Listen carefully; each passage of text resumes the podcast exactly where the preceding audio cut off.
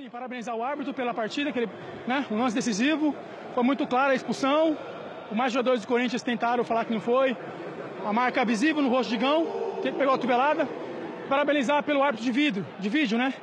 Porque hoje ajudou muito. Um lance decisivo na partida, uma expulsão correta. E se não tem esse árbitro de vídeo, podia complicar um pouquinho na, na, na interpretação do árbitro. Então, Mas assim, no Brasileirão e... não tem árbitro de vídeo ainda, Gu. Oi? Não tem? Não tem. Foi realmente os auxiliares e o quarto árbitro que conversou. Sim, mas eu falo assim. Balotelli, Aguero! Oh, não, não, não, que gol! Que golaço! Olha o gol! Olha o gol! Olha o gol! Que que é isso? Olha o gol!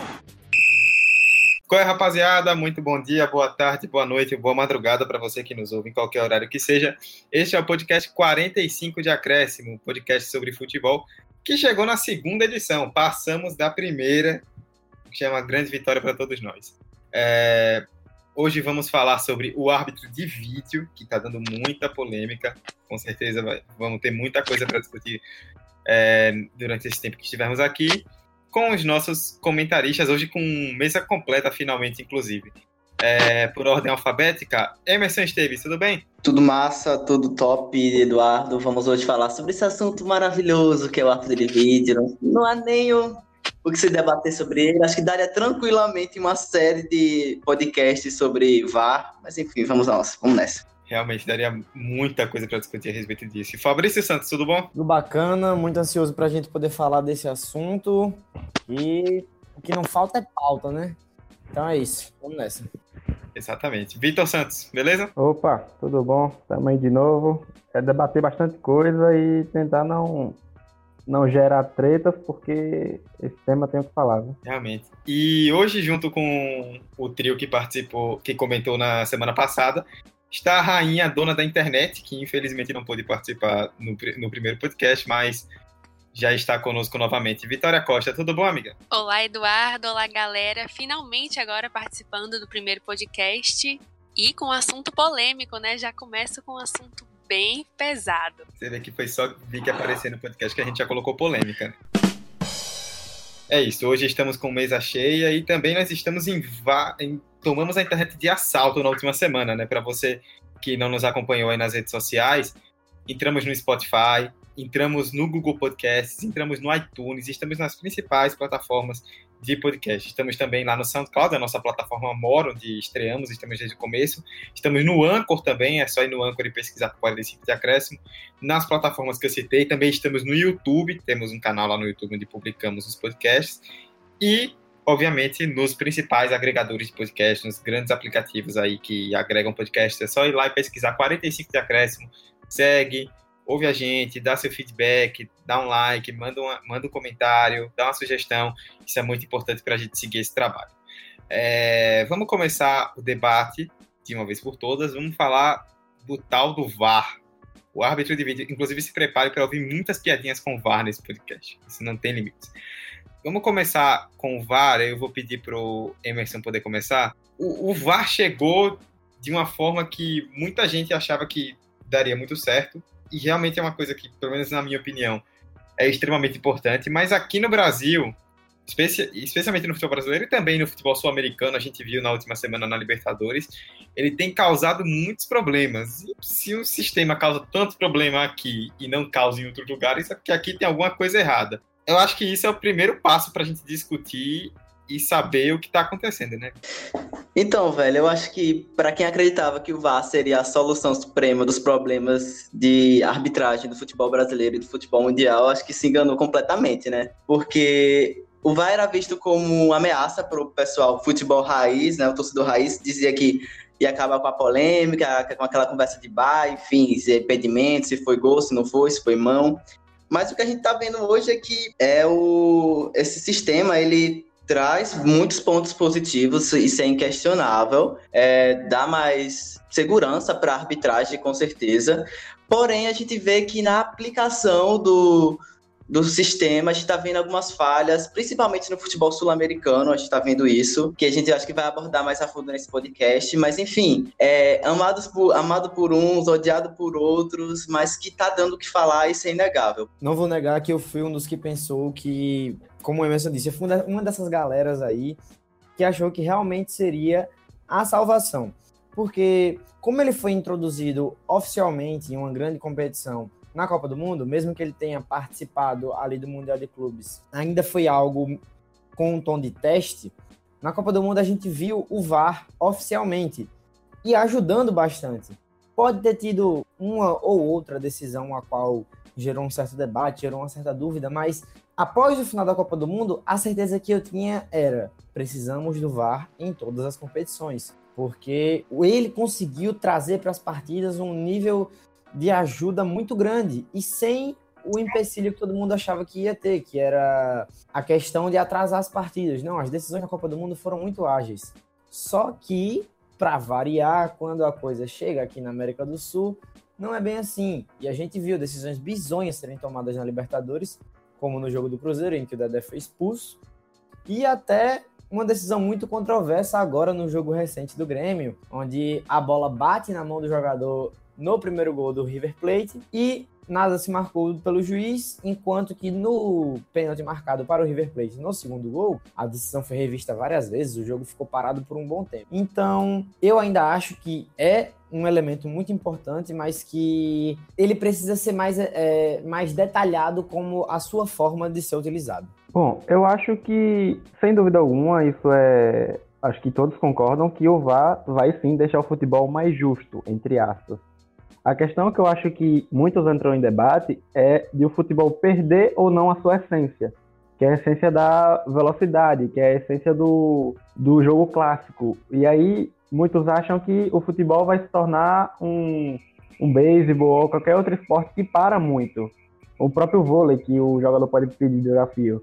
E essa eu acho que é muitas vezes o, aquele medo, aquela insegurança das pessoas que votam contra o VAR e acabam tendo. E essa questão do, das polêmicas e de tudo que rolou no, na semana passada na Libertadores, aqui com os times da América do Sul, eu acho que é normal. É normal de início gerar esse esse oba-oba, essa essa polêmica toda, essa insegurança, tanto dos jogadores quanto dos árbitros, é super normal. Só que é necessário dar continuidade no projeto. Eu acho que é necessário insistir, por mais que aconteçam os erros. É claro, insistir tomando cuidado. É, o Inter entrou a ação agora nessa semana para tentar colocar o VAR nessas últimas partidas do futebol brasileiro. Não conseguiu, a CBF negou. Mas aí é outro debate, a questão de estrutura e etc. Que a gente vai entrar posteriormente né, no nesse debate.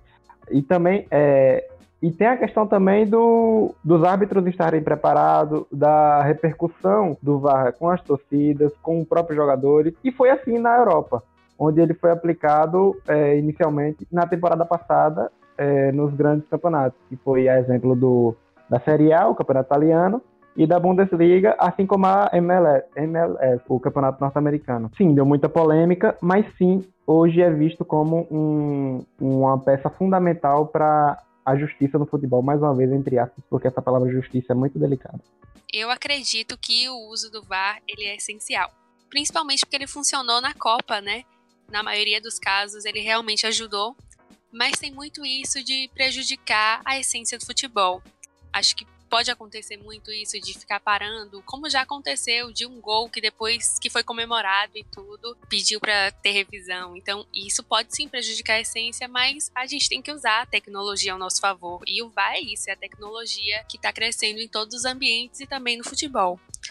Mas eu acredito que tem que ter um aperfeiçoamento para começar a funcionar de verdade, principalmente aqui na América do Sul, que ainda tem muitas deficiências. E acho que ele é muito importante, principalmente que aqui no Brasil tem essa cultura de dizer que um time é favorecido ou não. E é um problema, porque quando ocorre um erro contra, todo mundo fala, mas quando é a favor, todo mundo se cala. Então o VAR, ele viria para de certa forma não fazer justiça, pelo menos tentar equilibrar as coisas. E no fim de contas, também é preciso que a, arbitragem se capacite para que isso aconteça de uma forma melhor, principalmente aqui no Brasil, que ainda não tem, mas eu espero que tenha, acho que isso a gente pode debater mais para frente. Teve uma questão que vocês tocaram que eu acho que é muito interessante debater.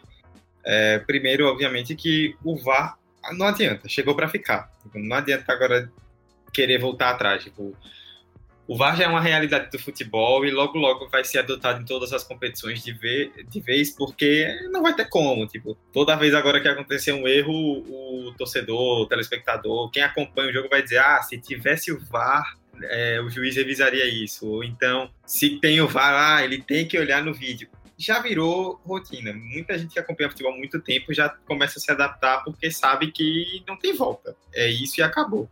E com o avanço da tecnologia em tantas áreas no mundo, o futebol, que é tão popular, não poderia ficar longe disso. É, o que eu acho é que, primeiro, que não dá para fazer de qualquer jeito. Como, por exemplo, a impressão que dá aqui na América do Sul, nas competições nacionais aqui no Brasil e, na, e nas competições americanas é que foi feito de qualquer jeito. Tipo, coloca o vídeo lá e é isso aí. Então é dessa forma. Você precisa de, você precisa de todo um treinamento, de, todo, de toda uma capacitação, é uma coisa que muda o jogo por inteiro. Isso muda resultados de jogos e de campeonatos. Você não pode fazer isso como se você tivesse, sei lá, dando alguns minutos de acréscimo no jogo, assim, aleatoriamente. Tipo, tem que ser uma coisa muito bem pensada. E a respeito do. Outra coisa que também me chama atenção é que é muito complicado para quem tá no estádio. Pô. Tipo, aconteceu. Eu vi muita gente comentando a respeito disso essa semana. Na final da Copa do Brasil, por exemplo, o Corinthians teve um gol com o Pedrinho anulado pelo vídeo. E, tipo, todo mundo explodiu em comemoração, gol, não sei o quê, o Corinthians virando o jogo, empatando a final. E aí o juiz vai lá, chama o vídeo, olha, marca uma falta e volta e anula o gol. Ninguém no estádio sabia onde foi a falta, quem fez a falta, quem sofreu a falta, em que momento ela aconteceu, em que posição do campo foi, quando o juiz foi chamado. O juiz foi simplesmente lá, chamaram ele, depois ele remarcou e foi isso aí. Não existia um aviso. Como você vê, como na Copa do Mundo aconteceu, aparecia no telão o lance, ou se você pegar outros esportes, por exemplo, no futebol americano, para quem acompanha a NFL, quando um treinador pede uma revisão, ou quando os juízes pedem revisão, o juiz avisa no alto-falante para todo mundo, olha, falta tal vai ser revisada, falta tal foi mantida ou foi revertida. Ninguém sabe, todo mundo fica à mercê e aí o público que é quem mais acompanha e quem mais quem mais está envolvido no jogo fica perdido. É, e aí eu acho que essa é outra questão também é, na, na comparação, a gente vai comparar, por exemplo, a situação do Brasil ou da América do Sul com competições europeias. Além de que lá existe uma cultura muito maior de respeito à tecnologia. Por exemplo, quando o Bressan botou a mão na bola e fez o pênalti no Grêmio River, o jogo ficou parado uns oito minutos porque os jogadores do Grêmio dispararam loucamente para cima do árbitro. Tipo, se você for em outros lugares, não vê isso. Você não vê isso. Eu acho que é, é, precisa haver não só uma mudança de planejamento, mas também uma mudança de cultura. Eu acho que o VAR vai trazer isso de uma forma meio forçada aos poucos, não é de uma hora para outra mas acho que toda mudança de cultura é meio necessária para a gente fazer aqui da forma certa o que é feito de, do jeito certo lá fora. Velho, eu acho que toda nova inserção de tecnologia vai ter que gerar uma, uma adaptação. Essa adaptação pode ser lenta, pode ser rápida, enfim, vai depender da própria cultura, como o Dudu falou. Por exemplo, eu estava lendo alguns casos na Europa que na Itália especificamente, que o VAR deu muito o que falar no início, muito criticado, principalmente pela demora na, na solução dos, do, dos problemas. Enfim, para o veredito final demorava muito para acontecer. E nisso rolou muita discussão, teve time eh, ameaçando não jogar campeonatos se o VAR continuasse dessa forma. E o que se viu foi uma melhora constante, é, depois de rodadas, enfim, que o VAR foi, foi delimitando qual era a sua área de atuação, o que ele podia e o que ele não podia fazer. Eu acho que esse é um ponto que tem que ser muito tocado. Aqui na América do Sul, principalmente no Brasil, tem muita informação desencontrada sobre qual é a função do VAR, o que desempenha o VAR. Porque é, os, isso que eu falo da adaptação, tanto vem por parte da comissão técnica, dos jogadores para eles entenderem o que o VAR pode fazer e o que ele não pode. O que se vê é que os jogadores eles qualquer lance de polêmico, qualquer lance que seja a favor deles, eles pedem um VAR. Isso, na regra, tá claro que não pode fazer. O, o, jogador não pode ter essa posição de pedir o VAR. Isso é legal, é passivo até de cartão amarelo. E então essa adaptação ela, ela tem que, tem que é contínua, enfim, não vai ser da agora, assim que foi implantado no Brasileirão. Vai dar, é, vai ter muitos erros no início, eu imagino, mas eu acho que não pode desistir. Como o Vitor falou, tem que insistir. É, eu acho que quanto a esse ponto de cultura, é, é outro ponto que deve ser analisado, porque eu acho que a cultura brasileira ainda é muito do imediatismo, sabe? De querer o resultado logo. Ah, o VAR foi implantado, agora nossas nossos problemas estão resolvidos. Não é bem assim. Eu acho que tudo é um processo. Não tem como se resolver dessa forma. Ainda mais nessas condições. E eu acho que quanto à parada da torcida que Dudu citou, isso é, é é complicado, né? Porque é, tente imaginar o torcedor, por exemplo, no último jogo Palmeiras e, e Boca Juniors, o primeiro gol do Palmeiras, que foi anulado pelo VAR, é, o jogador tá impedido claramente, mas o bandeirinha não levantou a bandeira. E nisso o estádio explodiu, comemoração toda, enfim, depois o, o juiz acabou anulando. Eu acho que o torcedor se frustra muito, é, o que está no estádio, o que está fora do estádio, por isso acontecer. Então, eu acho que o VAR vai ser discutido hoje, vai ser discutido amanhã, vai ser discutido no ano que vem, enfim, eu acho que e tem que ser discutido. Como o Dudu já disse, o VAR veio para ficar.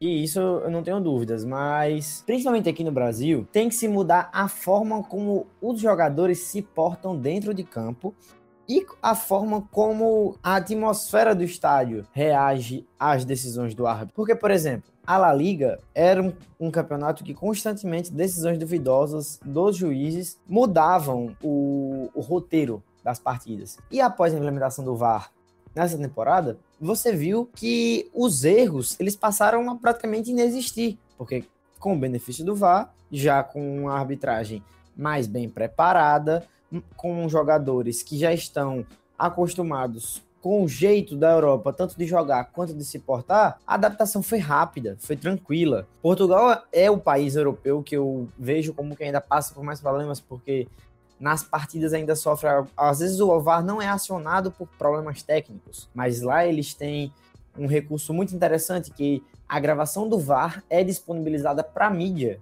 para isso ser analisado, ser debatido em programas. Por exemplo, a gente poderia debater o VAR de Portugal aqui, só um exemplo, que ele está disponível para quem quiser ouvir. Mas aqui no Brasil, se tem uma falta, já faz aquele bolinho ali e tem treinador que instrui os jogadores a fazer aquele bolinho no juiz, que o juiz muda de decisão de acordo com o que ele escuta. Os jogadores não aceitam as decisões, mesmo vindo do VAR. O jogador quer um lateral que seja para ele, ele pede o VAR. A única coisa que eu ainda concordo é que às vezes tem um escanteio que é para ser marcado para o time, não é, o jogo tem VAR e a bola segue. Para mim, escanteio, por ser uma jogada muito crucial dentro do jogo em certos momentos, deveria sim ter ali o VAR. Porque, por exemplo, o vôlei, às vezes uma bola vai para fora, eu sei que um ponto é bem diferente de um escanteio, mas às vezes a bola vai para fora, ocorre a revisão e pronto. Ainda falta para mim a questão do o treinador poder pedir o desafio, como rola no vôlei.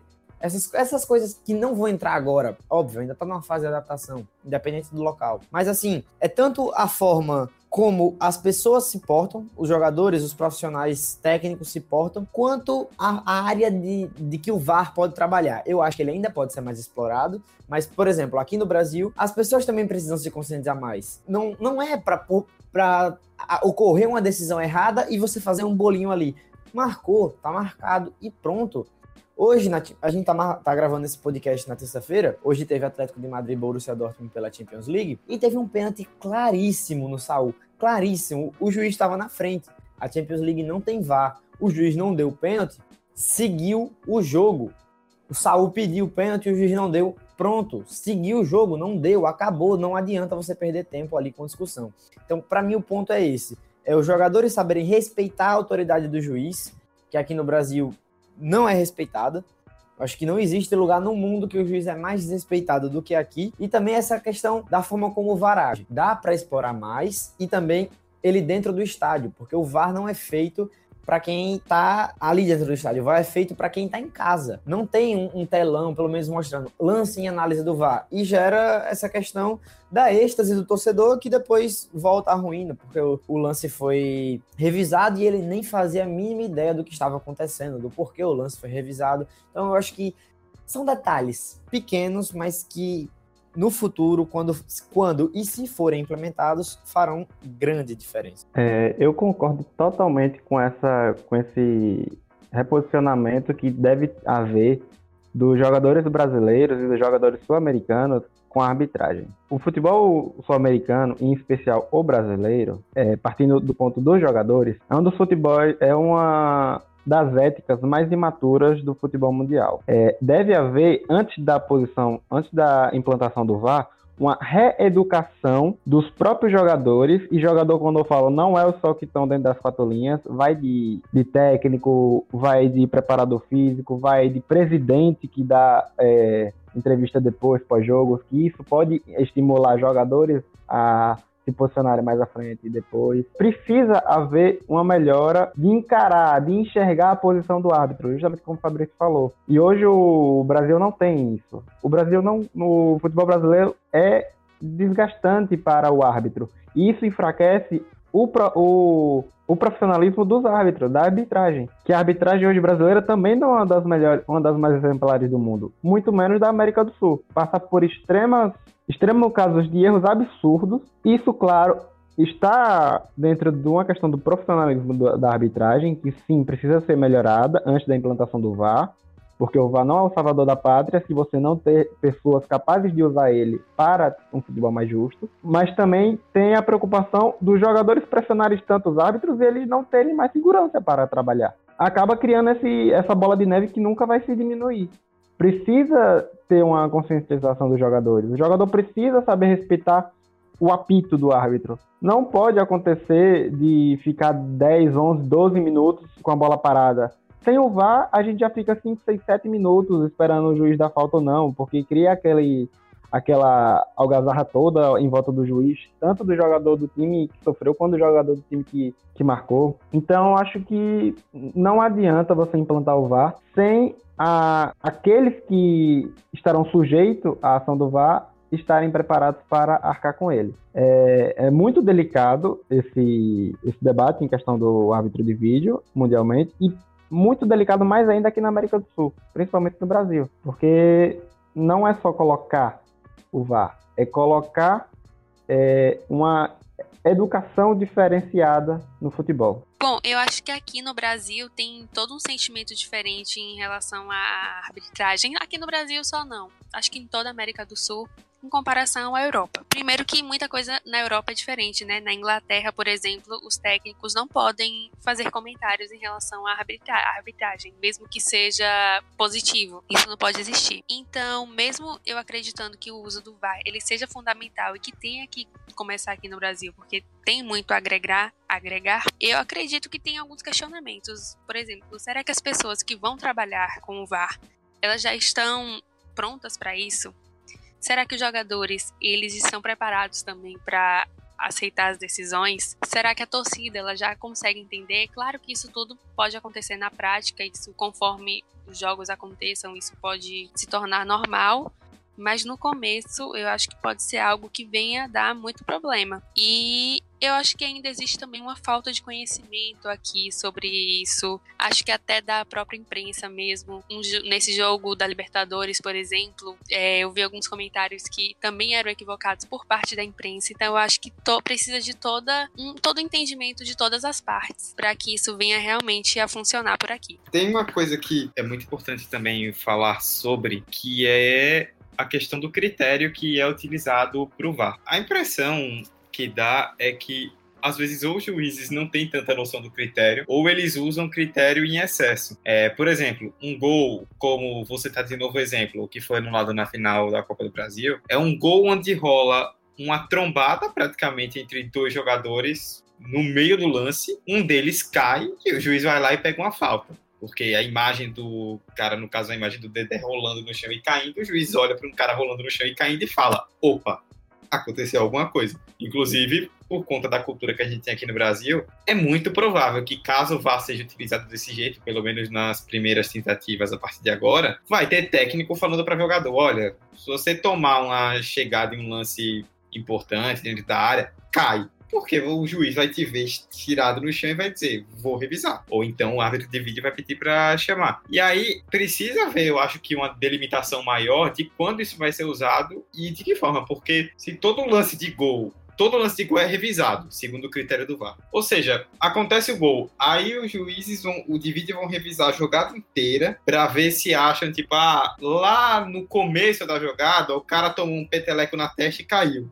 Volta tudo para ver a jogada inteira. Tem que ver que tipo de falta que pode ser marcada. Qual é, tipo, lance interpretativo, se ele vai chamar o juiz ou não, porque pelo menos na minha opinião, o que aconteceu na final da Copa do Brasil era um lance de interpretação. Assim como, por exemplo, o lance da, da mão do jogador do River, quando o River faz o gol contra o Grêmio no jogo da última terça. Decidir se chama o juiz em lance de interpretação ou não, se mantém a marcação de campo, é, em casos de erro grave, aí obviamente o VAR chama, isso é do protocolo. Enfim, parece que não tem algo tão delimitado quanto a isso e muita gente fica confusa. E aí também falta um pouco de transparência, como o Fabrício citou, por exemplo, acho que o, o a, a principal, o principal exemplo, né, vou repetir a palavra, é do Campeonato Português, que eles divulgam, não sei se hoje eles ainda fazem isso, mas há tanto tempo atrás, eles divulgavam para todo mundo ouvir a gravação do VAR. Quando o juiz, é, não sei algumas competições da Europa, mas aqui também na América do Sul, chama o VAR, você não sabe se eles estão falando sobre o lance, o que é que eles estão debatendo, o que é que um está dizendo para o outro, se um está influenciando o outro, se eles estão falando sobre a vida um do outro, comentando o que aconteceu com eles na manhã do jogo. Você não sabe o que os caras estão falando ali. E eu acho que isso é importante não só para definir para que o público veja como a arbitragem está vendo o lance, mas também saber o que é que eles estão decidindo. Tipo, acho que o principal é isso. Não sei o que, é que vocês acham a respeito dessa situação. Bom, eu acho que primeiro vale ressaltar que o árbitro principal, o árbitro de campo, ele continua sendo soberano nas suas posições. É, me corrija se eu estiver errado, mas, por exemplo, uma, uma situação hipotética, se o árbitro de vídeo ah, ó, teve uma interferência em tal lance, dê uma olhada. Cabe ao árbitro de vídeo decidir ou não olhar o árbitro de vídeo. Então ele continua soberano na sua, nas suas posicionamentos, nas suas, nos, nos, seus apitos. Enfim, eu acho que essa parada da transparência é um ponto que deve ser tocado, porque eu estava lendo sobre e realmente não dá para saber, pelo menos aqui na América do Sul, você citou, citou Portugal, se o que, o que eles tratam sobre o que eles falam. Porque não se sabe, como você falou, se um pode estar influenciando o outro, pode estar insistindo em um, um dado, um dado um dado lance, enfim. Eu acho que, bom, Segundo essa, esse critério para marcar, você falou de gols, Dudu. É, no site da FIFA tem o seguinte: uma das funções do VAR é ajudar o árbitro a determinar se houve alguma infração que impeça de validar o gol. O sistema está habilitado para rever, reverter qualquer ação que possa ter influenciado o gol. Pô, eu acho isso muito amplo, muito amplo. Isso dá muita margem para ser debatido muita coisa.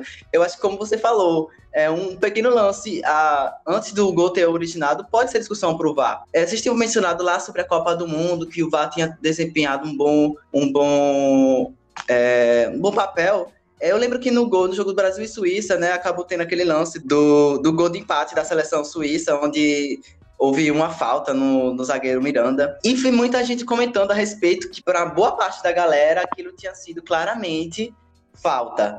E eu vi, tava lendo agora sobre, e, e uma outra parte da galera achava que não, que se marcasse aquele tipo de falta, teria que marcar uma, quinze, uma quinzena de faltas, muitas outras faltas que ocorrem daquela mesma forma. Então eu acho que, querendo ou não, acaba caindo no colo da interpretação, da famosa interpretação. Vai ter essa interpretação com o árbitro, mesmo com o árbitro de vídeo. Eu acho que para é, é, acionar o árbitro de vídeo, vai ter que rolar uma interpretação. Porque, como eu tinha falado antes, o árbitro continua soberano, ele continua determinando o que foi e o que não foi. Então eu acho que isso da transparência influencia no torcedor sobre como se deu essa escolha, esse critério, e isso de delimitar exatamente onde são as áreas de atuação do VAR, que, como eu falei, em relação a lances de gol, crucial de gol, é, marcação de pênalti, se houve ou não pênalti, cartões vermelhos, né, se é, uma jogada mais pesada, um pé alto, enfim, uma cotovelada, foi lance para cartão vermelho, e identificar jogadores. Mas o que causa mais polêmica acaba caindo nisso, no que gira em torno dos gols porque é um, como eu falei, abre margem para muita discussão.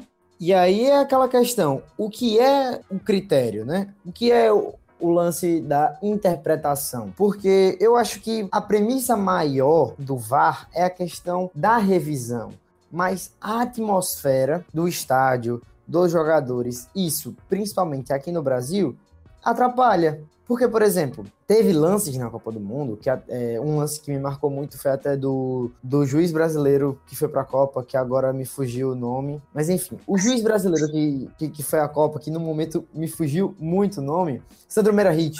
Me lembrei, Sandro Merahit. Ele fala que teve um lance que foi falta, ele era o árbitro de vídeo e a comunicação falhou, porque o juiz lá do campo estava nervoso com o que estava acontecendo e não respondia o que ele falava.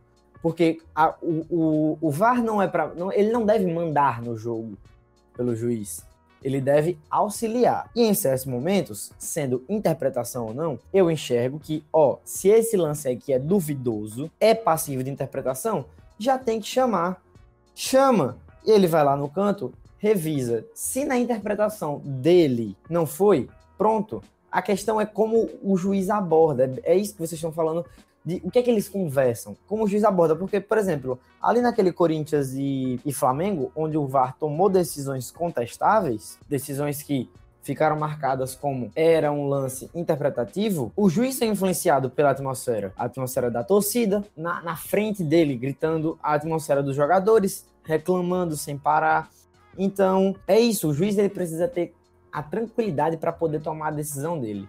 Se ele, naquele momento ali, ele não achou que foi pênalti, o VAR chamou, revise, ele vai lá e revisa e ele tem a segurança para tomar a decisão dele, ele não é tendenciado pelo ambiente e também por quem está lá em cima, porque quem está lá em cima pode dizer assim, você errou. E eu acho que não é a, a, a abordagem necessária, principalmente em jogos importantes.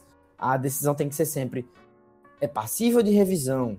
Olhe mais uma vez. O VAR tem que ser uma ferramenta para o juiz poder olhar novamente, ter o auxílio do vídeo, que a gente que está em casa, que os comentaristas podem ter. O VAR é para ser uma ferramenta, não é para se tornar mais uma dor de cabeça ao juiz, principalmente aqui no Brasil, que tudo já é muito caótico para o juiz e ele ainda tem o VAR, que é jogador pedindo, é torcida pedindo, é treinador pedindo. Ele precisa ter a calma para ter a decisão dele, independente de ser interpretação ou não ele tem que ter esse auxílio para ele, é para ajudar a ele e ao esporte sem ter medo de uma possível consequência. Às vezes o juiz é tendenciado, falo isso, frisando mais uma vez, no âmbito sul-americano, pelo, pelo ambiente que ele está. Atrapalha muito você tomar uma decisão grande dentro de um jogo se tiver várias pessoas no seu redor falando. Claro, o furdunço sempre vai haver, independente do lugar, mas tem que saber separar, tem que saber utilizar. E eu acho que, que essa questão de, ah, o VAR não pode ser usado para isso, ah, era lance interpretativo, sabe? Essas coisas de que as pessoas ainda defendem de isso não deveria ter utilizado o VAR. Eu acho que isso ainda é o preconceito que existe em cima do VAR. Muita gente, por exemplo, o comentarista da ESPN, Arnaldo Ribeiro, ele não gosta do VAR. Ele não aceita o VAR. Então, esse preconceito que as pessoas têm com a ferramenta com a evolução do futebol também atrapalha, porque se você restringe algo que é para auxiliar, você cria mais problemas, porque uma coisa que é simples, ela não vai causar problema nenhum. Agora, uma coisa que tem várias restrições, ela não só vai causar uma disseminação, uma disseminação errada da informação, porque os jogadores nem sabem direito quando pode usar o VAR ou não, e também vai causar a questão da insegurança, que eu já falei que atrapalha bastante, independente de onde seja, mas principalmente aqui na América do Sul. A questão do critério está totalmente vinculada à questão do tempo. Por quê? Porque o tempo tra trará experiência, experiência para os árbitros e os profissionais que estiverem envolvidos com o VAR se é, adaptar a esse novo modelo. O VAR é recente, o VAR não está aí há mais de décadas, o VAR é recente. E a prova disso é das grandes ligas que implantaram. No ano, na temporada passada na Bundesliga, aconteceu o caso entre o jogo jogo Mães e Freiburg, o juiz terminou o primeiro tempo e sete minutos depois, no, durante o intervalo, o juiz pediu a volta dos jogadores para o campo para a cobrança de um pênalti a favor do Mães. Ele viu depois, no VAR, já no intervalo, e viu que ele tinha marcado errado. Ou seja, o critério dele foi totalmente, é, foi totalmente quebrado a partir da atmosfera, como vocês já disseram. É justamente a questão de se adaptar a esse novo equipamento. O VAR não é um robô que vai mandar nas partidas e vai substituir o árbitro. O VAR está para ser um, um auxílio, um novo, um, uma nova ferramenta de ajuda ao árbitro. O árbitro ainda tem a obrigação de acertar e tentar acertar 100% dos lances, apesar que é impossível, é humanamente impossível. Mas é necessário insistir é necessário se manter independente dos erros. Errou, certo, vamos ajeitar. Outro exemplo foi na questão do, do da MLS, que foi um, o jogo entre New England Revolution e. Aliás, foi um jogo, não lembro qual, que o árbitro é, expulsou um jogador e depois de alguns dias a decisão foi anulada pelo, pelo departamento lá responsável, que eu não lembro o nome agora da, da arbitragem do futebol, do futebol norte-americano. Mas foi anulada porque ele percebeu o erro, eles ainda estão se adaptando. Ainda é uma questão de adaptação tanto do árbitro quanto dos jogadores. Lá fora, na uma educação é, futebolística, eu volto à palavra educação porque é muito importante. Educação futebolística interna no campo estava é, melhor, entre aspas, foi mais está sendo mais fácil de adaptar. Aqui não, aqui ainda precisa mudar muita coisa. Essa questão, o critério vai depender muito do tempo, vai depender da experiência. E isso eu acho que o, a própria o campeonato italiano está mostrando que na temporada passada foram 309 é, interceptações pelo VAR. E dessas 309, 93% foram corrigidas, foram lances que foram vistos como corrigidos. Mas no início, na própria Série A, que eu já visto como exemplo do, do VAR, no início foi muito, muito rejeitado, tanto pelos torcedores, quanto pelos jogadores, quanto pelos dirigentes. Eu achei muito engraçado o depoimento do Aurélio de Laurentiis, que é o presidente do Napoli, que disse que o VAR fede. É, isso é a prova de que o VAR não vai agradar a todos, mas o VAR é necessário, porque justamente por essa questão da interpretação. Os árbitros estão precisando observar cada é, dos jogadores mais peculiares, algo que antes não era necessário olhar. Hoje, o árbitro está sendo mais exigido e é necessário essa ferramenta para auxiliar ele. Olha, é inegável que o árbitro de vídeo ele veio para tentar diminuir esse número de polêmicas, mas a gente percebe que ao mesmo tempo surgem novas polêmicas, porque afinal, Quais são os critérios? Isso gera muitas dúvidas ainda, porque acontece de casos de anular um gol e depois do gol já ter sido comemorado, irem revisar e anular o gol. E às vezes acontecem situações em que o VAR é solicitado e outras iguais e não é solicitado, então fica muito aquilo. Quais, quais são os verdadeiros critérios? Eu acho que devem é, existir, deve existir algo mais claro para solicitar isso deveria ter algum tipo de regra, porque acaba que em alguns casos acontece, em outros não. Isso acaba gerando uma dúvida. Mas eu acho que também geram dúvidas sobre a transparência, porque acaba às vezes dando a impressão que, de certa forma, o VAR ele pode ser burlado conforme a atmosfera vem influenciar, como vocês já falaram. E aqui no Brasil, acho que em toda a América do Sul, isso sempre vai estar acontecendo. E também pode acontecer de casos e erros graves passarem em branco e tem essa pressão que acontece e isso tudo pode vir a prejudicar. Mas a gente tem que olhar o lado positivo, que o VAR tem a tecnologia a seu favor e acho que sabendo usar isso com o tempo, eu acho que pode vir a ser algo muito ainda mais importante do que já é. E vamos defender também um pouquinho o VAR, porque acho que como o Vitor falou, é algo recente, querendo ou não, uma experiência nova e acho que se esses problemas que acontecem continuarem acontecendo conforme tempo passe, aí sim acho que pode se tornar uma preocupação ainda maior. No começo, acho que não, porque ainda é uma coisa recente e, e querendo ou não, deu certo na Copa. Eu acho que eu tenho que defender um pouquinho, mas fica aí esse dilema, esse questionamento. É, só para completar essa parte, eu, como a Vitória falou que a gente tem que defender, e eu sou um grande defensor do VAR, eu acho que ele é ele é vítima da situação. Ele é vítima do mau preparo dos juízes, porque para mim é muito fácil. A Copa do Mundo é onde estão os melhores juízes, pelo menos na teoria. E foi onde ou, ou tiveram mais acertos. Na Europa, onde se usa o VAR, tem poucos erros e é onde possuem, historicamente, os melhores juízes. Na América do Sul, onde todos os anos a gente tem problema de arbitragem, estamos tendo problema com o VAR. Estamos tendo a dúvida: será que o VAR é válido? Será que não é? Isso é uma questão de preparação. Os juízes precisam ser mais profissionais, não só ter mais estrutura, porque eles não possuem essa estrutura devida aqui na América do Sul, como também eles mesmos terem esse ímpeto, ímpeto de serem melhores profissionais. Você enxerga certos juízes aqui no Brasil, que não tem necessidade de citar nomes, que estão acomodados, e isso acaba gerando um atraso, eles não estão no mesmo nível. O futebol brasileiro pode não ser o mesmo nível, o mesmo nível do futebol europeu, mas precisamos de bons juízes. Isso é, é certeza. E além daquela questão do respeito do jogador, que eu já mencionei, um exemplo simples, é o Pitana, o juiz que apitou a final da Copa do Mundo.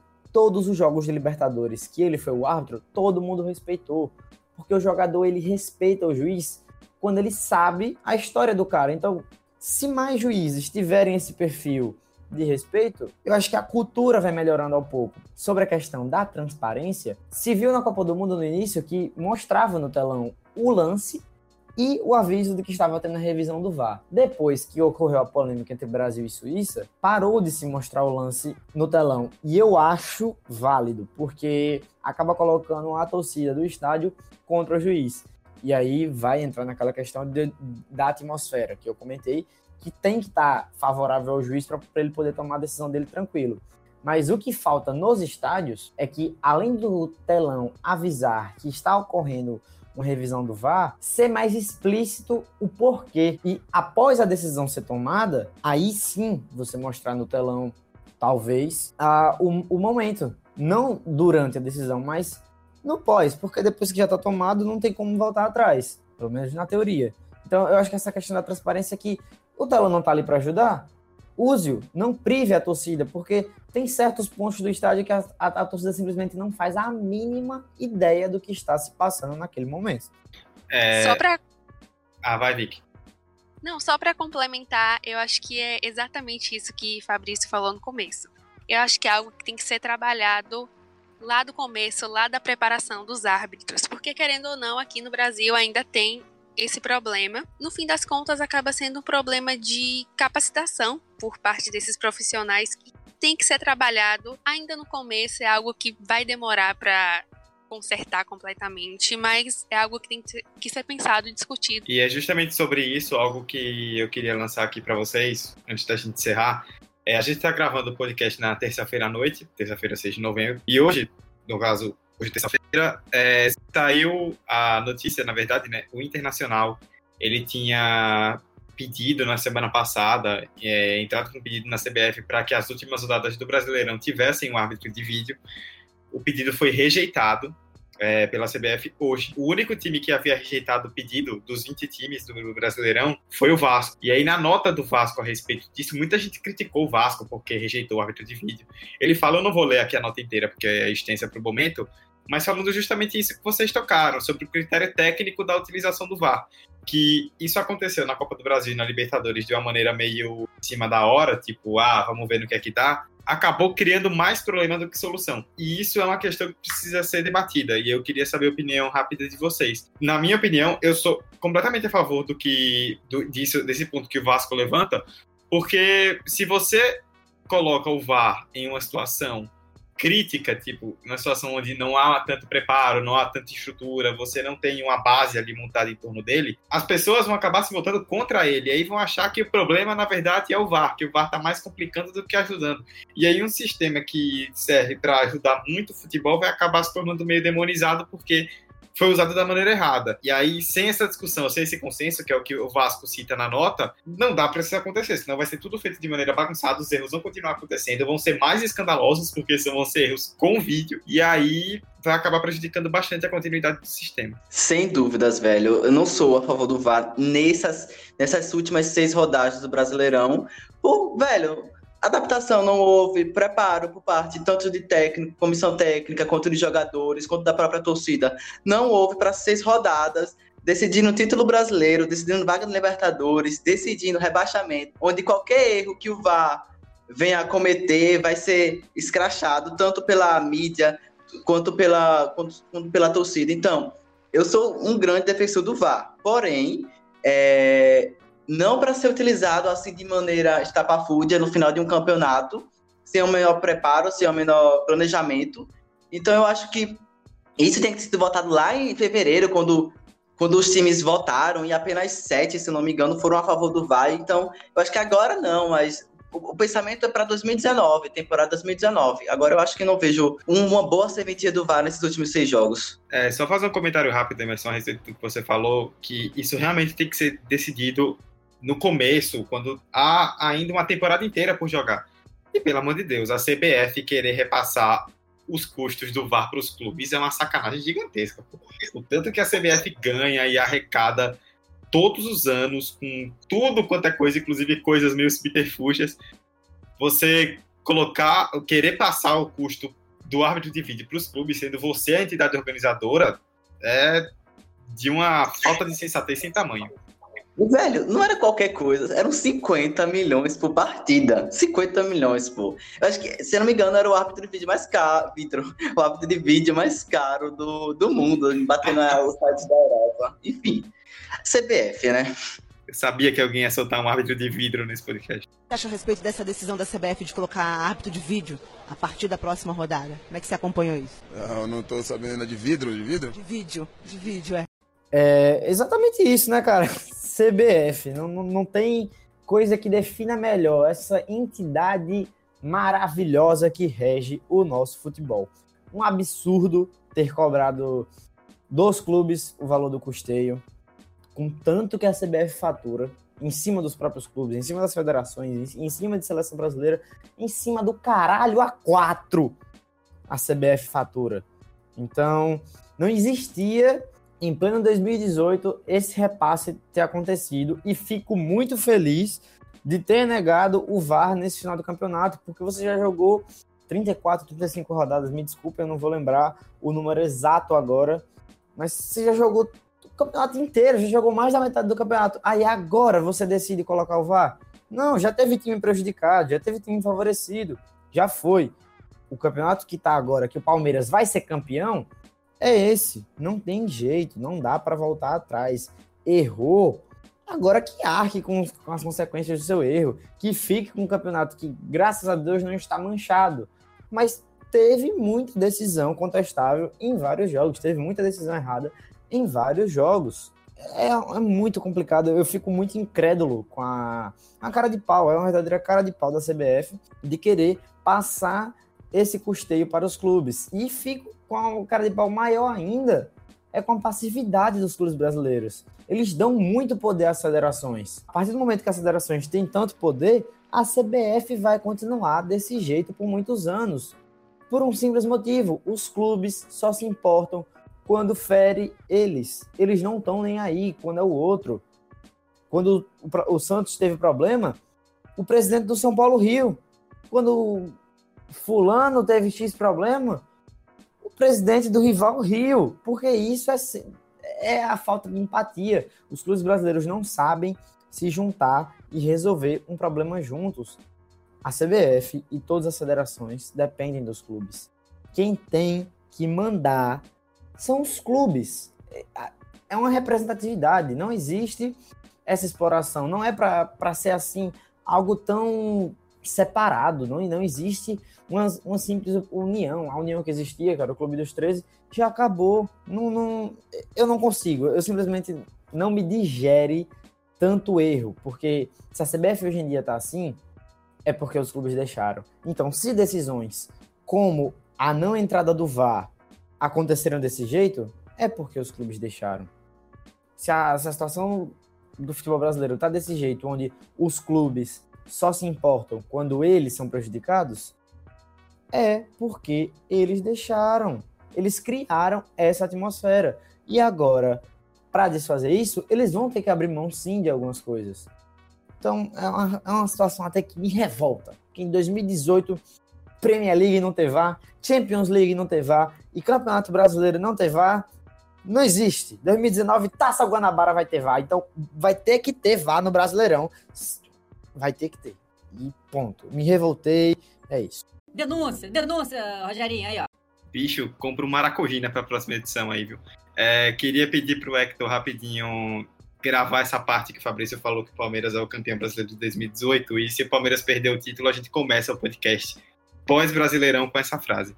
É, só antes do Vitor falar, uma, uma questão que o Emerson tocou, do falou, fui pesquisar aqui certinho, é, matéria do Globoesporte.com de 5 de fevereiro, falando da reunião da CBF em que os clubes vetaram o VAR. A CBF queria que os clubes pagassem pela implantação da tecnologia. O custo estimado para todos os 380 jogos da Série A era de 20 milhões.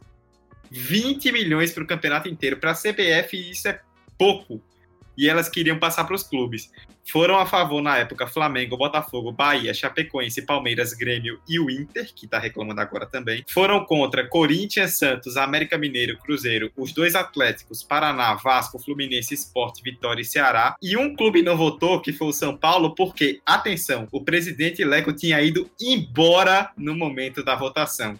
Isso é muito suco de futebol brasileiro. É rir pra não chorar. Esse CBF, futebol brasileiro, esses dirigentes todos, tem que. É tudo farinha do mesmo saco. Colocar o VAR agora não vai dar. Não vai, vai só tirar mais a moral do VAR. Não tem, não tem lógica de aplicar o VAR agora no final, por mais que se ele fosse aplicado, por, por, mais que na teoria ele seja o herói para salvar esses erros absurdos e erros grotescos na arbitragem brasileira, mas não tem. Quem vai usar ele vai ser quem tá errando agora. Não, não, não tem como botar. E mais, por mais que a gente precise, e bem provável que vá ter o VAR no Brasileirão do ano que vem, a gente vai sofrer muito nós telespectadores, os torcedores, os os jogadores vão, vão sofrer, todos vão ficar muito putos durante vários jogos, vai ter muito erro, vai ter muita treta, porque vai ser um ano de, de adaptação. A gente vai pegar as experiências. No, na Copa do Brasil na Libertadores já estamos tendo esse estresse. Já está tendo muita irresponsabilidade no uso do VAR.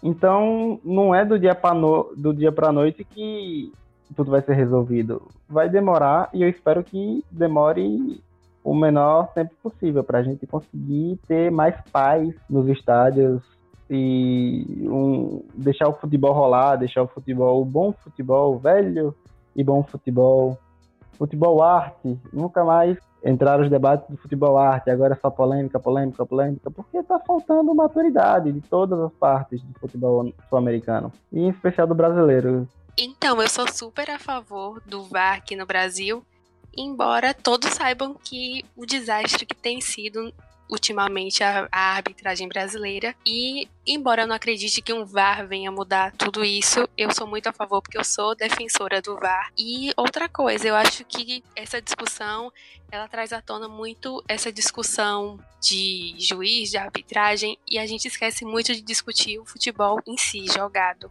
Querendo ou não, quando a gente traz esse assunto à tona, traz à tona também todas essas que fazem com que a gente um pouco isso de lado.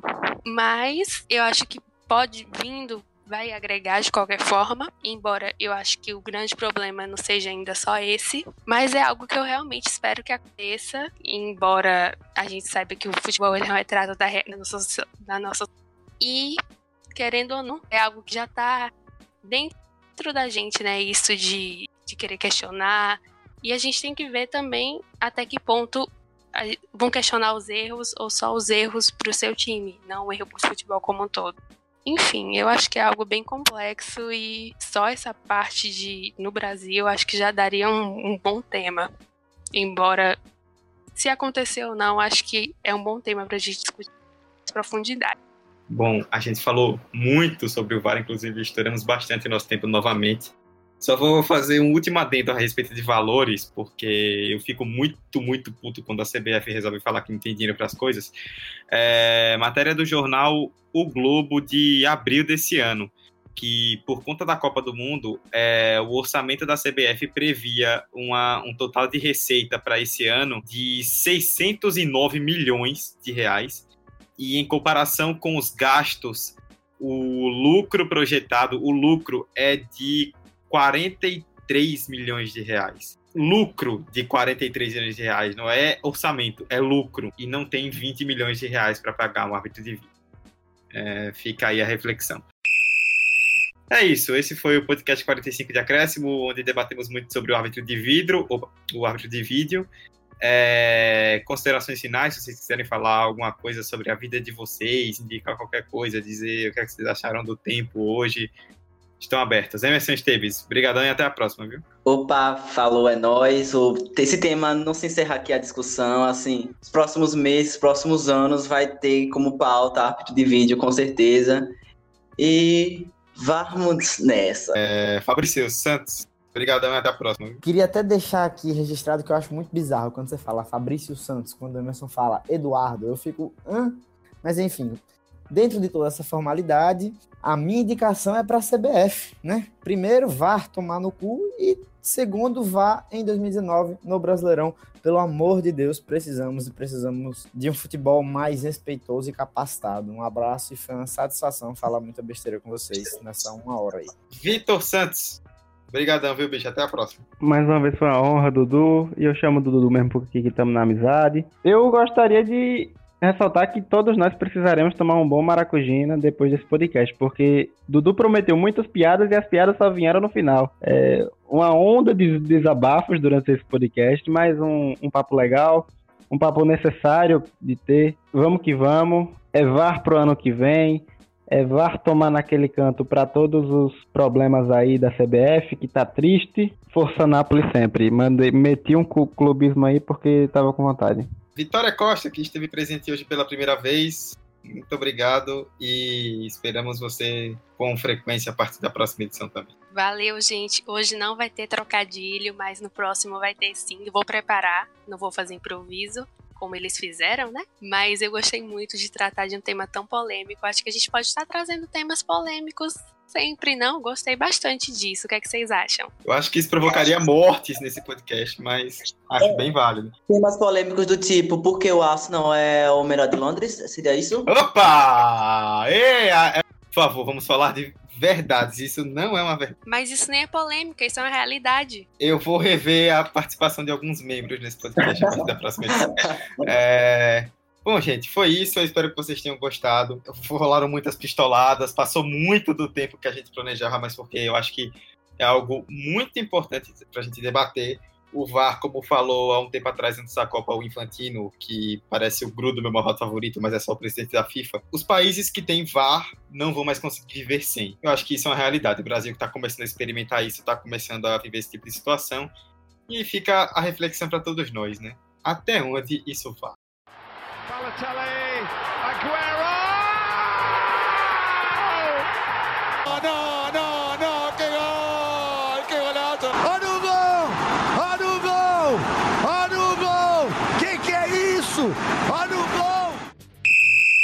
Vou, eu vou deixar uma indicação sim. A minha indicação é para Diego Aguirre começar a usar os meninos da base. Ah, é começou isso. o clubismo é, aqui agora, né? É essa a minha indicação. Não, clubismo não, que eu, não, eu, eu sou Sergipe. Eu tô só aqui, eu não tenho um time fora.